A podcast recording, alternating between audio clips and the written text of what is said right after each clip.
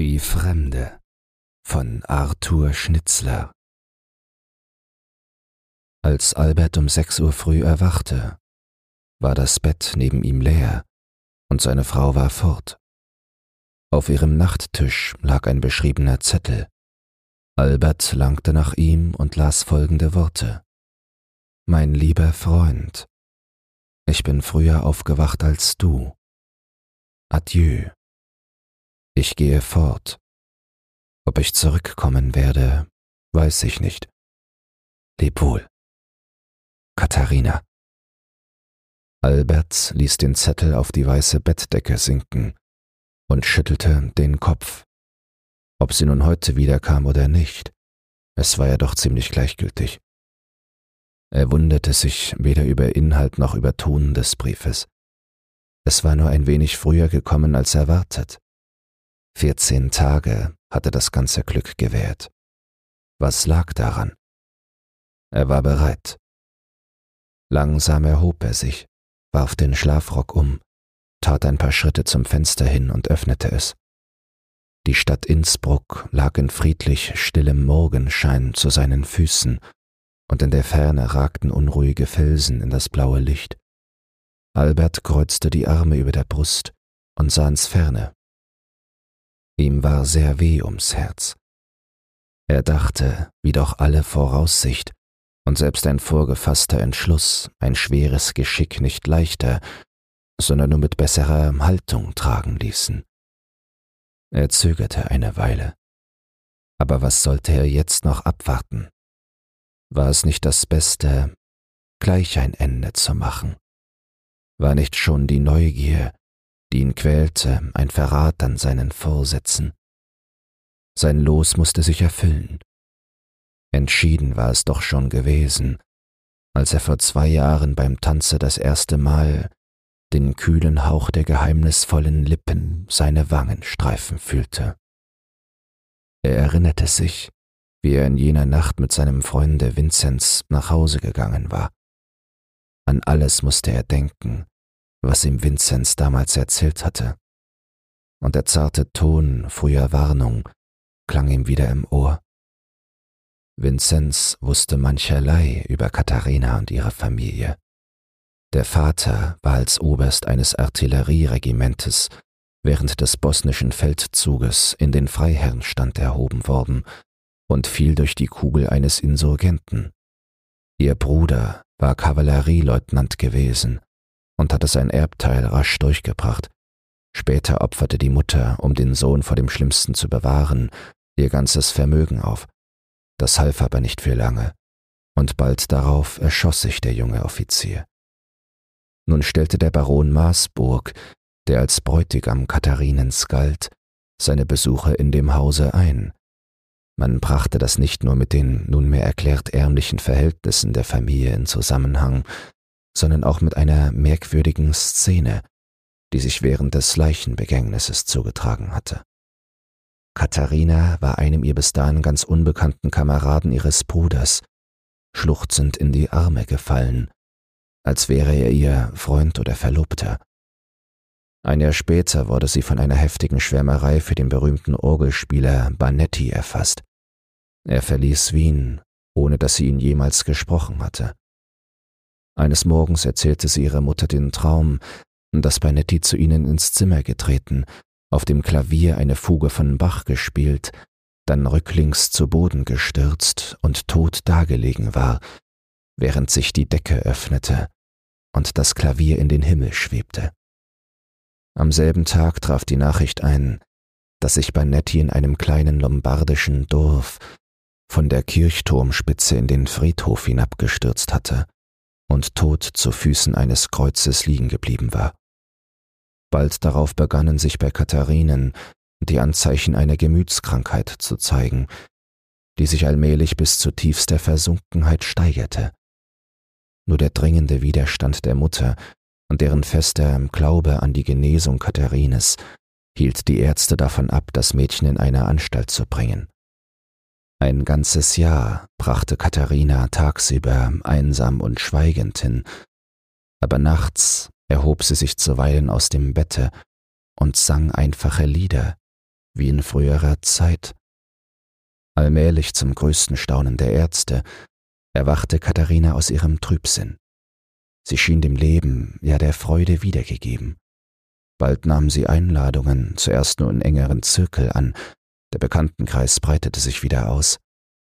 Und als Albert sie auf dem weißen Kreuzball kennenlernte, war sie ihm von einer solchen Ruhe des Gemütes erschienen, dass er den Erzählungen seines Freundes auf dem Heimweg nur zweifelnd zu folgen vermochte.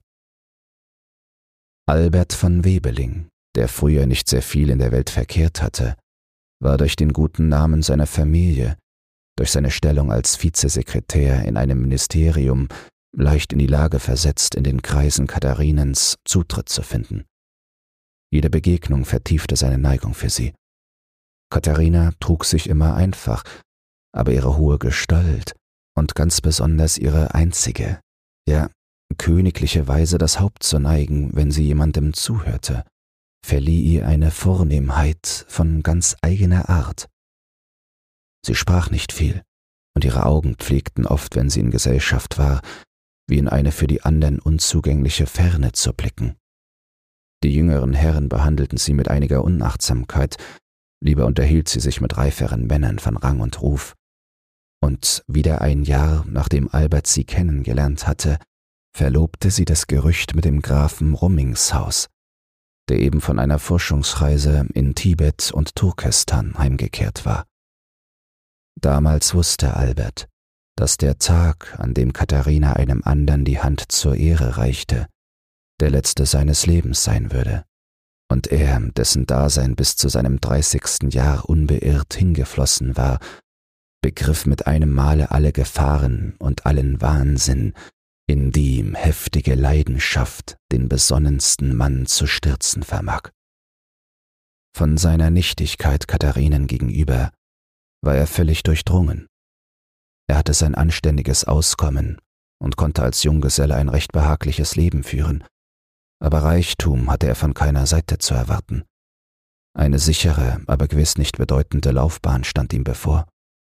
Er kleidete sich mit großer Sorgfalt ohne jemals wirklich elegant auszusehen. Er redete nicht ohne Gewandtheit, hatte aber niemals irgendetwas Besonderes zu sagen, und er war stets gerne gesehen, ohne jemals aufzufallen. Und so fühlte er, dass ein Wesen, geheimnisvoll und gleichsam aus einer anderen Welt wie Katharina, sich tief zu ihm herablassen müsste, wenn er sie gewinnen wollte, und das sie jedenfalls von ihm verlangen durfte, ein unverdientes Glück teuer zu bezahlen. Da er sich aber zu jedem Opfer bereit wusste, schien er sich auch allmählich ihrer würdig zu werden. Eines Morgens erfuhr er, dass der Graf nach Galizien abgereist war, ohne sich erklärt zu haben. Mit einer Entschlossenheit, die sonst seine Art nicht war, hielt er den rechten Augenblick für gekommen und begab sich zu Katharina. Wie weit schien ihm nun jene Stunde zu liegen. Er sah das Zimmer im Schottenhof vor sich, weitläufig und gewölbt, aber niedrig, mit alten, gut gehaltenen Möbeln, sah den vereinsamten, dunkelroten Fauteuil am Fenster stehen, das offene Piano mit den aufgeschlagenen Noten, den runden Mahagonitisch, darauf das Album mit dem Perlmutterdeckel und die Visitenkartenschale aus Altmeißner Porzellan. Und er erinnerte sich, wie er in den geräumigen Hof hinuntergeblickt hatte, durch den eben viele Leute aus der Palmsonntagmesse aus der gegenüberliegenden Schottenkirche kamen. Während die Glocken läuteten, trat Katharina mit ihrer Mutter aus dem Nebenzimmer herein und war nicht so erstaunt über seinen Besuch, als er eigentlich erwartete. Sie hörte ihm freundlich zu und nahm seinen Antrag an, kaum in größerer Bewegung, als wenn er die Einladung zu einem Ball überbracht hätte. Die Mutter, immer mit dem verbindlichen Lächeln der Schwerhörigen, saß still in der Divanecke und führte ihren kleinen schwarzen Seidenfächer manchmal ans Ohr. Während des ganzen Gesprächs in dem kühlen, sonntagsstillen Zimmer hatte Albert die Empfindung, als wäre er in eine Gegend gekommen, über die durch lange Zeit heftige Stürme gejagt hätten und die nun eine große Sehnsucht nach Ruhe atmete. Und als er später die graue Treppe hinunterschritt, ward ihm nicht die beseligende Empfindung eines erfüllten Wunsches, sondern nur das Bewusstsein, dass er in eine wohl wundersame, aber ungewisse und dunkle Epoche seines Lebens eingetreten war. Und wie er so durch den Sonntag spazierte, von Straße zu Straße, durch Gärten und Alleen, den Frühjahrshimmel über sich, an manchen fröhlichen und unbekümmerten Menschen vorbei, da fühlte er, dass er von nun an nicht mehr zu diesen gehörte und dass über ihm ein Geschick anderer und besonderer Art zu walten begann. Jeden Abend saß er nun oben in dem gewölbten Zimmer. Zuweilen sang Katharina mit einer angenehmen Stimme, aber beinahe völlig ausdruckslos, einfache, meist italienische Volkslieder, zu denen er sie auf dem Klavier begleitete. Nachher stand er oft mit ihr bis zum späten Abend am Fenster und sah in den stillen Hof hinab, wo die Bäume grünten und knospten. An schönen Nachmittagen traf er manchmal im Belvedere-Garten mit ihr zusammen. Dort war sie meist schon lang gesessen und hatte den Kinderspielen zugesehen. Wenn sie ihn kommen sah, stand sie auf, und dann spazierten sie auf den besonnten Kieswegen auf und ab. Anfangs redete er manchmal von seiner früheren Existenz, von den Jugendjahren im Grazer Elternhaus, von der Studienzeit in Wien, von Sommerreisen, und er wunderte sich nur über die Schattenhaftigkeit, in der beim Versuch erinnernden Gestaltens ihm selbst sein bisheriges Leben erschien. Vielleicht lag es auch daran, dass Katharina allen diesen Dingen nicht das geringste Interesse entgegenbrachte. Seltsame Dinge ereigneten sich, die an sich ohne Bedeutung sein mochten, die aber jedenfalls ohne Erklärung blieben. So begegnete Albert eines Tages um die Mittagsstunde seiner Braut auf dem Stephansplatz, in Gesellschaft eines in Trauer gekleideten eleganten Herrn, den er früher nie gesehen hatte.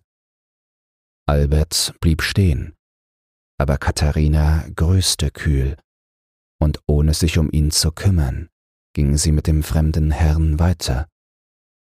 Albert folgte ihr eine Weile. Der Herr stieg in einen Wagen, der in einer Straßenecke auf ihn wartete, und fuhr davon. Katharina ging nach Hause. Als Albert sie abends fragte, wer jener Herr gewesen wäre, sah sie ihn befremdet an nannte einen ihm gänzlich unbekannten polnischen Namen und zog sich für den Rest des Abends auf ihr Zimmer zurück. Ein anderes Mal ließ sie abends lang vergeblich auf sich warten. Endlich erschien sie, als es zehn Uhr schlug, mit einem Strauß von Feldblumen in der Hand und erzählte, dass sie auf dem Lande gewesen und auf einer Wiese eingeschlafen sei. Die Blumen warf sie zum Fenster hinab. Einmal besuchte sie mit Albert das Künstlerhaus und stand lang mit ihm vor einem Bild, das eine einsame grüne Höhenlandschaft mit weißen Wolken darüber vorstellte. Ein paar Tage darauf sprach sie von dieser Gegend, als wäre sie in Wirklichkeit über diese Höhen gewandelt, und zwar als Kind, in Gesellschaft ihres verstorbenen Bruders. Zuerst glaubte Albert, dass sie scherzte, Allmählich aber merkte er, dass das Bild für sie in der Erinnerung gleichsam lebendig geworden war. Damals fühlte er, wie sich sein Staunen in ein schmerzliches Grauen zu verwandeln begann. Aber je unfasslicher ihm ihr Wesen zu entgleiten schien, umso hoffnungslos dringender rief seine Sehnsucht nach ihr. Zuweilen gelang es ihm, sie von ihrer Jugend reden zu machen. Doch alles, was sie berichtete, Erzählungen wirklicher Geschehnisse und Geständnisse ferner Träumereien, schwebte wie im gleichen matten Schimmer vorüber, so dass Albert nicht wusste, was sich ihrem Gedächtnis lebendiger eingeprägt. Jener Orgelspieler, der sich vom Kirchturm herabgestürzt hatte, der junge Herzog von Modena, der einmal im Prater an ihr vorübergeritten war, oder ein Van Diekscher Jüngling, dessen Bildnis sie als junges Mädchen in der Lichtenstein-Galerie gesehen hatte. Und so dämmerte auch jetzt ihr Wesen hin, wie nach unbekannten oder ungewissen Zielen, und Albert ahnte, dass er nichts anderes für sie bedeutete, als irgendeiner, dem sie in einer Gesellschaft zu einer Runde durch den Saal den Arm gereicht hätte. Und da ihm jene Kraft gebrach, sie aus ihrer verschwommenen Art des Daseins emporzuziehen, fühlte er endlich, wie ihn der verwirrende Hauch ihres Wesens zu betäuben und wie sich allmählich seine Weise zu denken, ja selbst zu handeln, aller durch das tägliche Leben gegebenen Notwendigkeit zu entäußern begann. Es fing damit an, dass er Einkäufe für den künftigen Hausstand machte, die seine Verhältnisse weit überstiegen. Dann schenkte er seiner Braut Schmuckgegenstände von beträchtlichem Wert, und am Tage vor der Hochzeit kaufte er ein kleines Häuschen in einer Gartenvorstadt, das sie auf einem Spaziergang gefallen hatte, und überbrachte ihr am selben Abend eine Schenkungsurkunde, durch die es in ihren alleinigen Besitz überging. Sie aber nahm alles mit der gleichen Freundlichkeit und Ruhe hin, wie früher den Antrag seiner Hand. Gewiss hielt sie ihn für reicher, als er war. Im Anfang hatte er natürlich daran gedacht, auch über seine Vermögensverhältnisse mit ihr zu reden. Er schob es von Tag zu Tag hinaus, da ihm die Worte versagten, aber endlich kam es dahin, dass er jede Aussprache über dergleichen Dinge für überflüssig hielt. Denn wenn sie über ihre Zukunft redete, so tat sie das nicht wie jemand, dem ein vorgezeichneter Weg ins Weite weist. Vielmehr schienen ihr alle Möglichkeiten nach wie vor offen zu stehen, und nichts in ihrem Verhalten deutete auf innere oder äußere Gebundenheit. So wusste Albert eines Tages, dass ihm ein unsicheres und kurzes Glück bevorstand, dass aber auch alles, was folgen könnte, wenn Katharina ihm einmal entschwunden war, jeglicher Bedeutung für ihn entbehrte. Denn ein Dasein ohne sie war für ihn vollkommen undenkbar geworden. Und es war sein fester Entschluss, einfach die Welt zu verlassen, sobald ihm Katharina verloren war. In dieser Sicherheit fand er den einzigen, aber würdigen Halt während dieser wirren und sehnsuchtsvollen Zeit. Am Morgen, da Albert Katharina zur Trauung abholte, war sie ihm gerade so fremd als an dem Abend, da er sie kennengelernt hatte. Sie wurde die seine, ohne Leidenschaft und ohne Widerstreben. Sie reisten miteinander ins Gebirge. Durch sommerliche Täler fuhren sie, die sich weiteten und engten, ergingen sich an den milden Ufern heiter bewegter Seen und wandelten auf verlorenen Wegen, durch den raunenden Wald.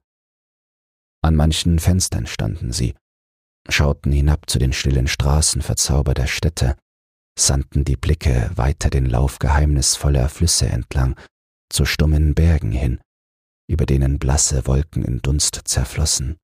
Und sie redeten über die täglichen Dinge des Daseins wie andere junge Paare, spazierten Arm in Arm, verweilten vor Gebäuden und Schaufenstern, berieten sich, lächelten, stießen mit Wein gefüllten Gläsern an, sanken Wange an Wange in den Schlaf der Glücklichen. Manchmal aber ließ sie ihn allein, in einem matthellen Gasthofzimmer, darin alle Trauer der Fremde dämmerte, auf einer steinernen Gartenbank unter Menschen, die sich des duftenden Blütentags freuten, in einem hohen Saal, vor dem gedunkelten Bild eines Landsknechts oder einer Madonna, und niemals wusste er in solcher Stunde, ob Katharina wiederkehren würde oder nicht. Denn unablässig und untrüglich in ihm wie der Schlag seines Herzens war das Gefühl, dass sich nichts geändert hatte seit dem ersten Tag, dass sie frei war wie je und er ihr völlig verfallen.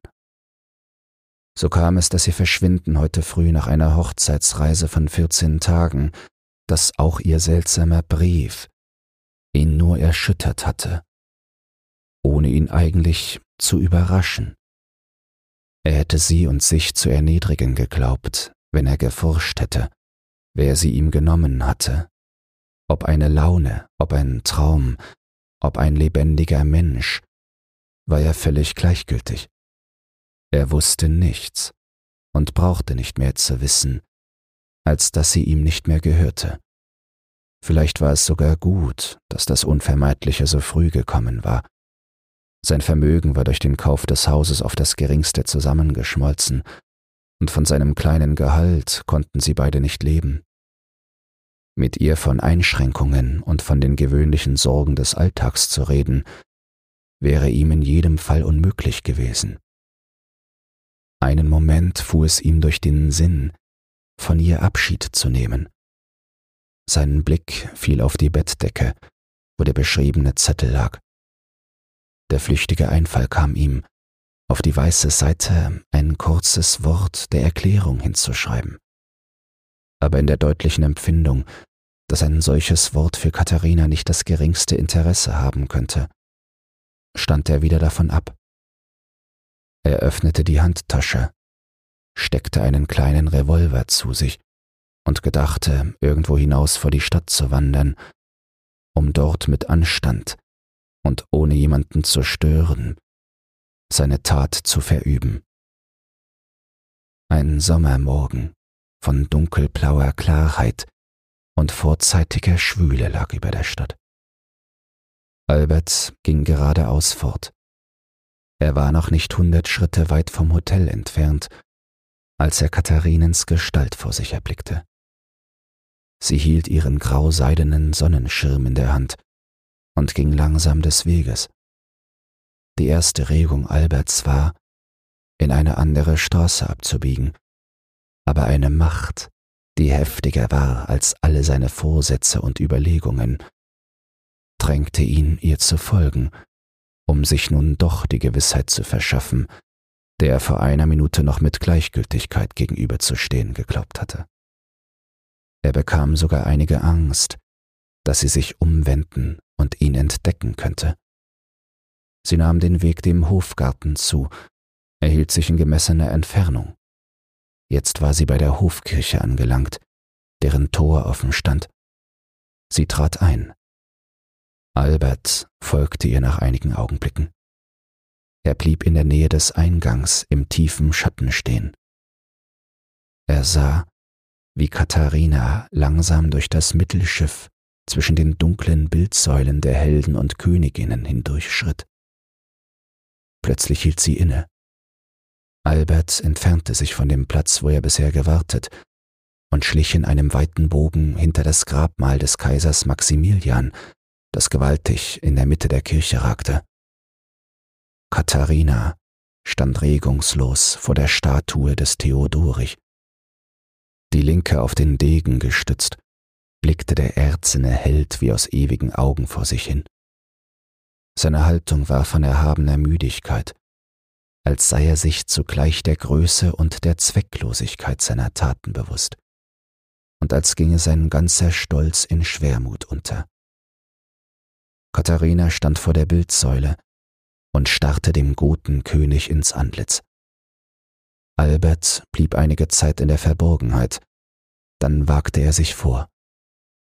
Sie hätte die Schritte hören müssen, aber sie wandte sich nicht um. Wie gebannt blieb sie auf derselben Stelle. Leute kamen in die Kirche, Fremde mit roten Reisebüchern. Man sprach neben ihr, hinter ihr. Sie hörte nichts. Es wurde eine Weile stiller. Katharina stand wie früher, in ihrer Bewegungslosigkeit, selber einer Bildsäule gleich. Eine neue Viertelstunde und wieder eine verging. Katharina rührte sich nicht. Albert ging. Am Ausgang wandte er sich noch einmal um. Da sah er, wie Katharina an die Statue herangetreten war und mit ihren Lippen den erzenen Fuß berührte. Eilig entfernte sich Albert. Er lächelte. Ein Einfall kam ihm, der ihn mit einer Art von Rührung erfüllte und dessen er sich freute. Nun hatte er noch etwas für die Geliebte zu tun, bevor er dahinging. Er nahm den Weg zu einer Kunsthandlung in der Bahnhofsstraße. Dort fragte er, ob eine Bronzenachahmung des Theodorich in natürlicher Größe zu beschaffen sei. Ein Zufall wollte es, dass eine solche vor einem Monat fertig geworden war. Der Besteller, ein Lord, war gestorben, und die Erben weigerten sich, das Kunstwerk zu übernehmen. Albert fragte nach dem Preis. Er entsprach ungefähr dem Rest seines Vermögens. Albert gab seine Wiener Adresse an und erteilte genaue Weisung, in welcher Art ein Vertrauensmann der Firma die Aufstellung im Garten des Häuschens besorgen sollte. Dann empfahl er sich, eilte durch die Stadt, nahm den Weg durch die Vorstadt Wilden gegen Igels zu, und im Wäldchen erschoss er sich, gerade als die Sonne Mittag zeigte. Katharina kehrte erst einige Wochen nach diesem Vorfall nach Wien zurück. Indessen war Albert in der Grazer Familiengruft beigesetzt worden. Am Abend ihrer Ankunft stand Katharina eine geraume Weile im Garten vor der Bildsäule, die unter hohen Bäumen einen schönen Platz gefunden. Dann begab sie sich in ihr Zimmer und schrieb einen längeren Brief nach Verona, postlagernd an Andrea Geraldini. So hatte sich nämlich ein Herr genannt, der ihr von der Hofkirche aus gefolgt war, als sie Theodorich den Großen verlassen hatte und von dem sie ein Kind unter dem Herzen trug. Ob das auch der richtige Name des Herrn war, erfuhr sie nie, denn sie erhielt keine Antwort. Wenn dir dieses Hörbuch gefallen hat, dann teile es oder lass eine Podcast-Bewertung da. Zudem hast du die Möglichkeit, unter den Shownotes bei Spotify anhand von Umfragen und Kommentaren mitzubestimmen, wohin es mit diesem Podcast gehen soll. Du hast Lob, Kritik oder einen Textwunsch, dann lass es mich wissen. Doch nun viel Spaß beim nächsten Hörbuch und eine geruhsame Nacht.